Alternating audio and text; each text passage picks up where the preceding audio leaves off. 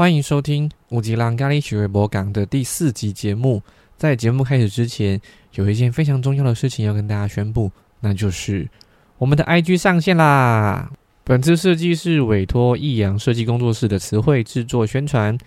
词汇是我认识多年的朋友，同时他也有设计电商、平面广告、网页设计啊、Q 版人物插画，现在也有自己的团队可以做更多的服务。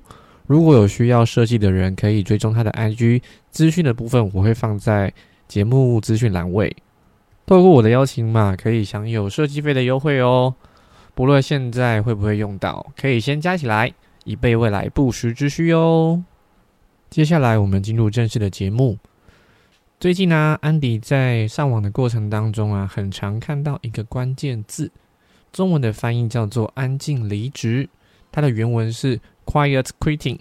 也有人翻译为在职离职，是最近在欧美职场爆红的关键字。安静离职不是默默离职的意思，而是只完成工作上最低的需求，不多也不少。对于生活与工作平衡有重新的定义。在现今经济环境以及后疫情时代交互作用下，让这个名词迅速走红于美国，成为今年上班族最热门的关键字。TikTok 上，光是标注 “Quiet Quitting” 热门标签的短影片，就出现超过三百五十万次，影片点击率迅速突破一千七百万。不过，我觉得有趣的事情是，我一开始看到这个概念的时候啊，脑袋里有一种见怪不怪的反应。那我仔细思考了一下，后来我知道为什么了。还记得在第一集的时候啊，安迪有提过自己曾经是就读军校，那当然军校毕业之后，顺理成章的要下部队服务任官。那在当时候啊，还不像现在全部都是志愿役的士官兵。当年的话，还有义务役。因为在我的军旅生涯当中，大部分的时间是担任辅导长。那最常遇到的事情就是，有义务役的士官兵在跟我抱怨说，有一些志愿役的士官士兵做的事情非常的离谱夸张。那也不太明白说，义务役为什么要做的比志愿役还要多。其实很多时候啊，因为在那个位置上面，就很容易被大家用放大镜来检视。那不会演啦，其实志愿意士官兵本身也是一种形态的公务员，只是因为任务属性不太一样，所以如果今天当在面临任务或者是一些训练的时候，保有一个公务员的心态，其实对于。民众来说是会非常不放心，也会觉得，那我为什么要花钱养你呢？大概会有这种很直觉的反应。其实我还记得啊，在我那个年代，大家都说就只有分两种嘛，一种叫自愿意，一种叫不愿意。那很显然就是，如果你今天是自己选择的，那对于别人来说就会用一个放大镜，甚至显微镜来做检视。那对照到我们现今的职场工作上面来讲，今天。如果说我是自愿去应征进一间公司的，那对照到一些最基本的，好比说工作的内容以及工时的长短，这个一定是有达成共识，你才会进到这间公司里面。那除此之外呢，有一些我们比较难在一开始就知道的，好比说主管的期望值啊，或者是说对于工作职场上面有一些。我们实际上入职之后才会发现的潜规则，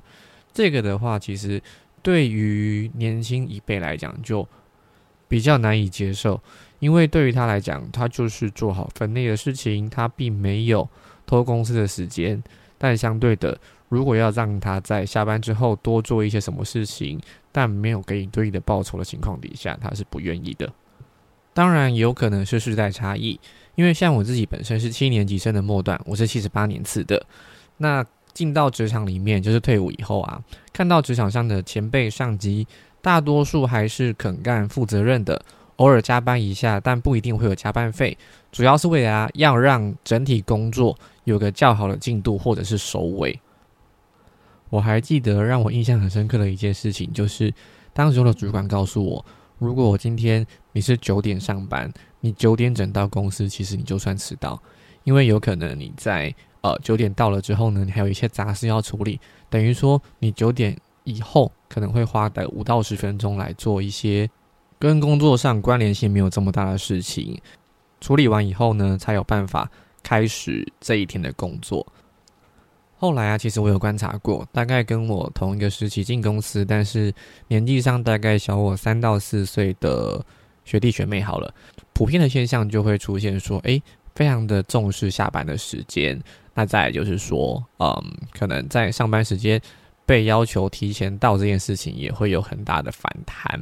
那我觉得这是一个很有趣的现象。对于主管来说，你做好准备才有办法把全部的心力投注在工作上。可是相反的，如果今天我是站在一个员工的角度，我可能会觉得准时下班不是应该最基本的吗？如果你今天要我提早到办公室，那我是不是有一个机会可以提早下班？不过我觉得可能跟我们的工作环境有一个很直接的关系。因为当时候的话，虽然我是业务工作，不过我们的业务性质是属于电话行销的。不像保险或是房总需要跑客户，所以对于我们来讲的话，其实大部分的时间还是待在办公室，而且每天有最基本的绩效 KPI 需要达成，相对来讲好像不如我们一般所认知的业务工作有比较大的时间弹性。不过就我的角度来看，其实会是一个世代的差异。因为像过往的话呢，大部分的人会把时间投注在工作上面，原因是第一，它是创造收入的唯一途径；那第二就是透过这样的过程，也是一种自我实践。不过目前的社会现况是，要在工作上面创造较高的收入的可能，相较于以前是比较低的。除非你现在的工作是属于业务性质的工作，不然一般的工作，其实你在工作一阵子之后，就会知道自己的职务实际上收入的天花板会在哪边。所以，比起在工作上的努力，现在人更喜欢去学一个一技之长，也就是所谓的斜杠技能，让自己有额外收入的可能，进而摆脱不是那么开心的工作环境。华丽转身之后呢，赏主管两巴掌。没有啦，开玩笑。你看机运有多深？那之所以会想要做今天这一集啊，主要是因为上面所说的这一连串的过程，对于我来讲是近期感受非常深刻的。因为在录音的前两天，我刚从原本的公司离职。那上面这一些提到的状况，其实是我自己一路以来的心路历程。在刚进公司的时候，我是很愿意花时间。让自己在工作技能上面获得很实质的提升，那也确实借由这样的努力，获得了不错的收入，以及说在能力上面的增长。但也因为过度的将时间花在工作上面，导致觉得不论我今天赚了再多的钱，也很空虚。那空虚的原因并不是因为生活品质不佳，而是说我除了工作之外，好像少了一点什么。我相信很多人在出社会工作一段时间之后呢，会跟我有一样的疑问，那就是透过工作，我有不错的收入以及生活品质。不过除此之外，伴随而来的是更大的空虚，好像生活当中除了工作以外的时间，生活会失去一个重心。那对应到最近刚好在阅读一本书，叫做《第二座山》，里面的副标题开宗明义的提到，当世俗成就不再满足你。你要如何为生命找到意义？就是这个概念打醒了我。所以对于我来讲，此刻在做很多决定的时候，我是非常清晰为了什么来做选择的。同时，也非常感谢自己在去年度开始学习一些基础财商，甚至是理财、斜杠相关的一些知识，进而帮自己争取到在家里面工作，现在大概一年的时间吧。开始做不一样的事情，让自己的时间价值最大化，同时可以兼顾一些过往没有想过的事，好比说可以在这个同时陪伴父母啊，或者是做一些服务性质的贡献。那我自己的话，从提出离职到最后实际上把程序办完，其实只有短短三个小时的时间。那很多人一定会很好奇，怎么这么快？但对于我来说，其实在过往。不断思索的过程里面，它已经是一个越来越明朗的答案。所以一旦决定了要执行，就不会有什么迟疑或者是留恋。另外，除了安静离职，雇主也发展了一个安静开除，但它并不是一个新的概念。过去常见许多单位会透过让员工啊长期的士气低落，感觉不被需要，甚至是刁难他们的工作，而让他们决定自请离职。其中有一些迹象可以看出自己是否正在面临安静开除哦。首先，第一，工作量突然增加到不合理的数量；第二，在没有明显的原因下突然被告知缩减工时；第三，开始接手那些最烂的任务；第四，升迁或调薪的需求被无视；第五，主管开始不断围观的管理、挑剔你的细节；第六，在办公室里面慢慢的被孤立。同事与你保持距离。第七，你变成办公室的八卦和闲话的主角之一。当然，并不是一发现这一些迹象，表示你正在被安静开除，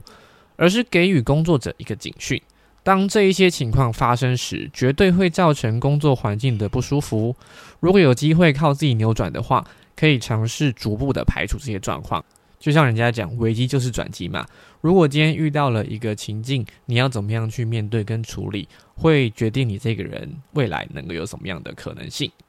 所以可以尝试，包括积极反映目前的工作量，寻求更多资源来协助棘手的任务，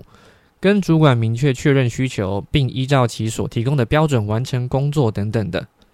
但若不幸发现事情的走向确实朝着双方可能要结束关系的方向前进，也能让自己及早做好准备。其实，在经历了这两三年疫情后，不论安静离职或是安静开除，都是一个现在进行式，实际发生在我们周遭的状况。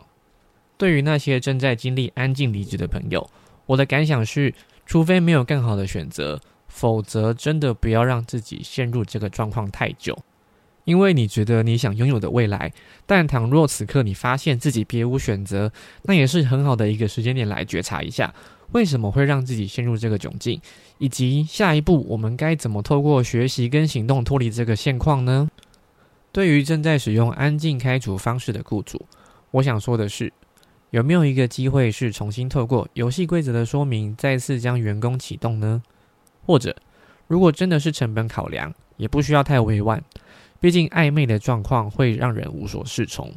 同时间也可以留意为什么在自己的公司会需要用到这样的方式来慢性逼走员工。毕竟所处的环境都与自己有关，何况是站在领导者的角度。以上是今天的节目内容。如果在过程当中你有一些想法、启发，甚至想要跟我讨论的部分，也欢迎透过留言、email。或者是 I G 的私讯来跟我们做一些联系喽。那记得 I G 刚上线，追起来，追起来，追起来！我们下次见喽，拜拜。